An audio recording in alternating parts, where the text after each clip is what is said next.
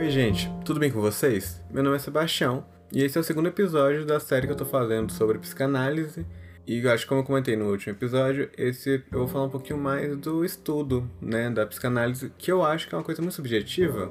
Então eu vou acabar falando também da minha trajetória, de como foi para mim um pouquinho e algumas indicações de textos e tudo mais, principalmente para quem tá querendo começar e aproveitar essa quarentena, né?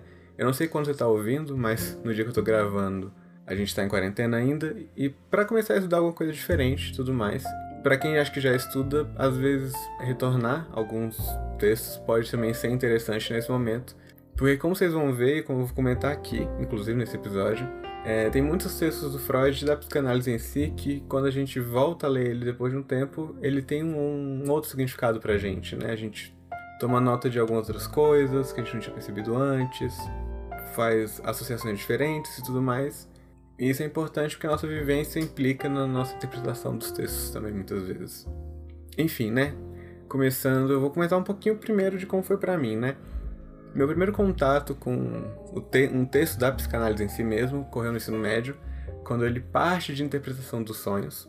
E li Mal-Estar na Civilização, naquela época eu não tinha entendido quase nada, quando eu li. E aí no segundo semestre de psicologia, uma disciplina, eu tive que ler Mal-Estar novamente. Consegui entender um pouco mais também, mas ainda assim era coisas meio vagas, sabe? Só aceitava muitas coisas que estavam no texto, não fazia um exercício a fundo de de pensar e refletir sobre aquilo ali. E aí no quinto semestre, quando eu fiz a matéria de teorias psicanalíticas, que eu realmente consegui construir uma base para conseguir compreender melhor o que estava sendo dito não somente naquele texto, mas muitos outros que eram de base psicanalítica. Uma coisa que eu acho interessante também é que não somente o estudo em psicanálise, mas o ensino em psicanálise também é muito subjetivo. Eu acho que você pegar 10 professores de psicanálise e botarem eles para fazer uma uma ementa né, de uma disciplina de um semestre, eles vão dar ementas diferentes, com textos diferentes. Porque os textos que eles vão escolher vai refletir muito, porque é impossível a gente abarcar num espaço curto de tempo, tendo em vista questões como avaliações e discussões em sala sobre os textos. Então, eu acho interessante isso porque a forma que você vai aprender psicanálise vai depender muito de como quem te ensinou aprendeu. E não tem um caminho certo, né? É um caminho muito individual mesmo, assim. Então, bem, é isso. Eu acho que essa parte mais importante no começo é como construir essa base de uma maneira boa, né? Eu penso que tem dois caminhos, assim, tem mais, mas acho que os dois principais, assim, é a gente ler de cara os textos das pessoas que a gente quer ler, tipo Freud, isso serve muito pra filosofia também, ou a gente ler comentadores, né? Tem um problema com comentadores, é porque às vezes eles fazem a própria interpretação do que foi dito, e isso distorce com o que o autor realmente quis dizer, e isso é uma coisa que a gente tem que ficar atento para ler certos livros. Mas foi o que eu segui, na verdade. Teve dois livros que eu acho que foram principais. Um deles eu comentei no episódio passado, que é o Freud, A Conquista do Proibido, do Renato Mezan. E o outro é Freud, o Inconsciente, do Luiz Alfredo Garcia Rosa, da editora Zahar. Esse livro, eu comprei ele, inclusive, acho que vale a pena, mas tem o PDF na internet porque ele traz um, um, resumo muito interessante, né? Tipo, da evolução dinâmica do pensamento do Freud. Ele começa falando da pré-história da psicanálise, né? Fazendo também um. Como é que pode dizer? Uma ambientação, né? Da situação.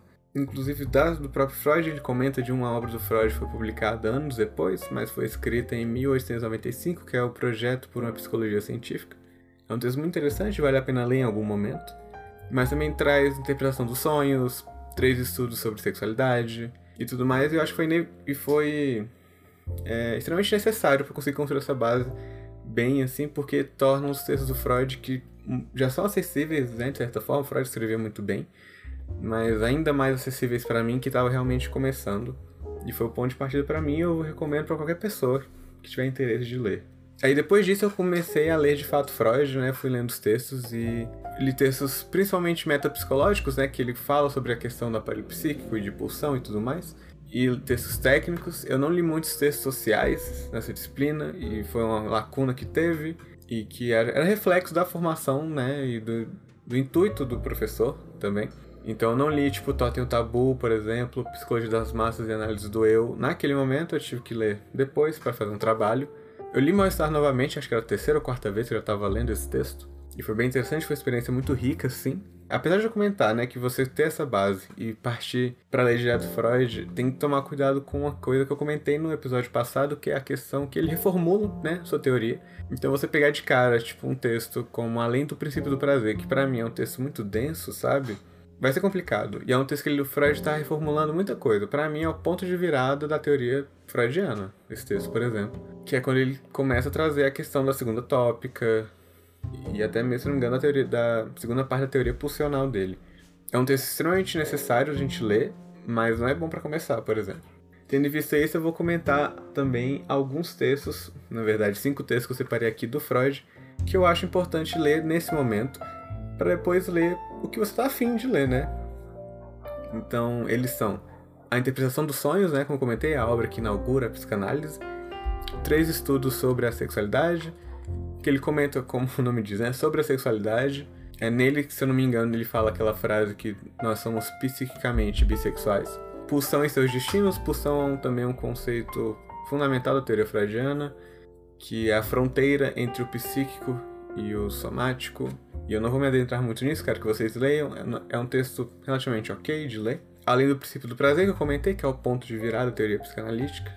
E o Eu e o Id, que é quando ele também comenta mais coisas da segunda tópica freudiana e das novas instâncias que estariam constituindo o aparelho psíquico, né? Antes de adentrar e comentar dos meus textos favoritos também, eu quero comentar um pouco sobre as coleções, né? Tipo, sobre como tem essa questão. Acho que aqui no Brasil a gente tem três coleções.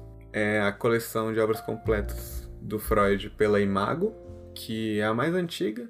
Eu tenho ela completa, antigona mesmo, e é uma tradução direto do inglês. Isso traz alguns problemas com algumas palavras, alguns termos, mas direto você acha em promoção e é possível achar em sebos e tudo mais de, com certa facilidade.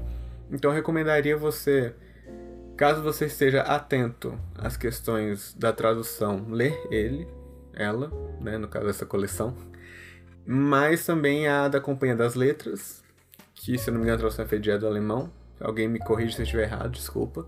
E essas duas coleções são publicadas de maneira cronológica, né? Então, vamos começar com 1895, por exemplo, ou 1900, e vai, e vai seguir até 1939. E isso é interessante porque a partir disso você pode ir lendo os textos do Freud e vendo como era a evolução do pensamento dele, nesse sentido. Eu acho que é muito válido.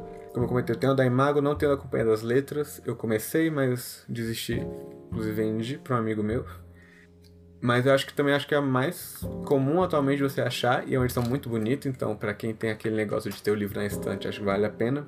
São em capa dura, é um negócio bem, bem chique assim.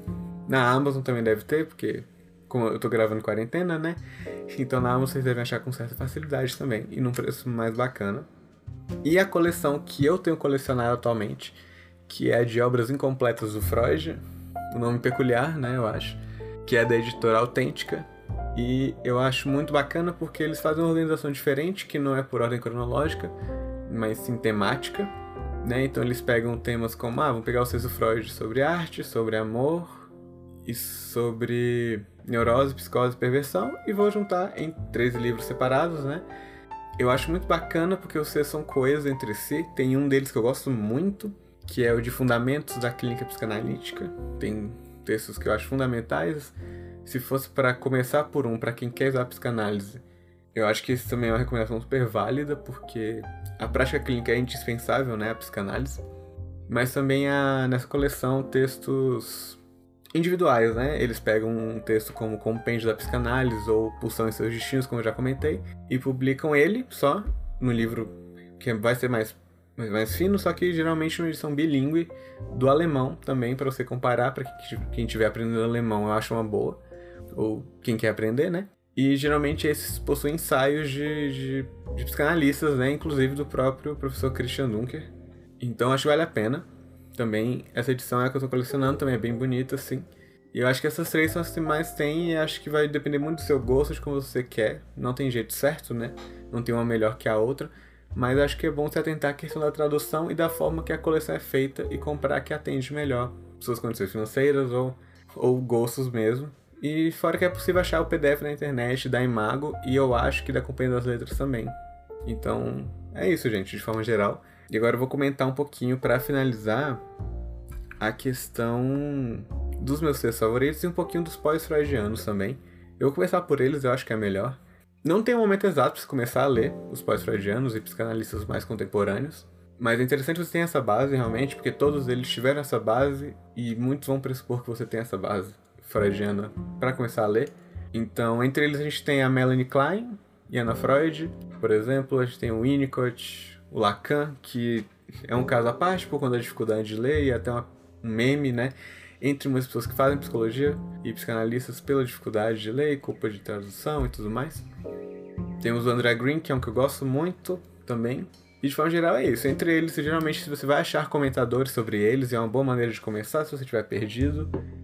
Mas uma coisa inevitável, não tem como aprender psicanálise sem ler muito e sem quebrar a cabeça também para entender muitas coisas e sem ler direto também as pessoas, né? E acho que agora eu vou comentar um pouquinho dos meus textos favoritos. São três que eu separei para falar com vocês, né? Um deles é o Infamiliar, que nele o Freud fala um pouquinho de uma sensação inquietante, né? Uma sensação estranha, infamiliar mesmo, que é de algo que você que deveria estar oculto, mas que veio à luz. Ele usa essas palavras assim, que é uma certa estranheza de, para mim, a leitura que eu faço e que muita gente faz é de algo que foi recalcado, mas acabou voltando e provoca essa sensação. Eu sei que talvez tenha ficado confuso para alguns. Depois que vocês lerem, né, vai fazer um pouco mais sentido, eu acho. E nesse texto ele pega muita relação com a literatura e é algo que eu gosto muito. Inclusive, eu gosto dessa ponte da psicanálise com literatura, acho muito forte, muito rica. Outro texto que eu gosto muito é de Introdução ao Narcisismo, se não me engano é de 1912. Nele Freud até faz uma parte que separa o texto para falar da rixa dele com Jung e tudo mais. Mas ele, nele vocês falam justamente sobre a questão do narcisismo e de investimento psíquico, e eu acho que é um texto fundamental. Também ele fala de muita coisa e ele tem muito, muitos contextos iniciais para coisas que ele, ele iria desenvolver melhor depois também. Que não acho que é um texto que eu recomendo ler bastante. E sobre a dinâmica da transferência, que é outro texto que eu acho sensacional transferência é um fenômeno que ocorre na clínica, não só na clínica, né, mas principalmente na clínica, dentro da psicanálise, e o manejo da transferência e da contra-transferência é fundamental para o resultado, né, da, do atendimento, para não da cura do paciente, vamos dizer, mas pelo sucesso da análise. Acho que é uma expressão melhor. E acho que são questões tanto do narcisismo quanto transferência, principalmente pelos tempos que a gente vive hoje, de retomar esses textos e ver a importância deles, como se aplicam hoje em dia, e para quem está quem tá estudando, re reler várias vezes. Eu já li narcisismo, do narcisismo duas, três vezes, e cada vez que eu leio e comento com alguém é sempre algo muito legal. E acho que de forma geral é isso, gente. Espero que tenha ajudado. Desculpa se ficou meio confuso em algumas partes. Se vocês tiverem alguma dúvida, podem me chamar nas redes sociais. Meu Instagram tá na descrição do, do episódio. E de forma geral é isso. Um abraço e fiquem bem. Tchau.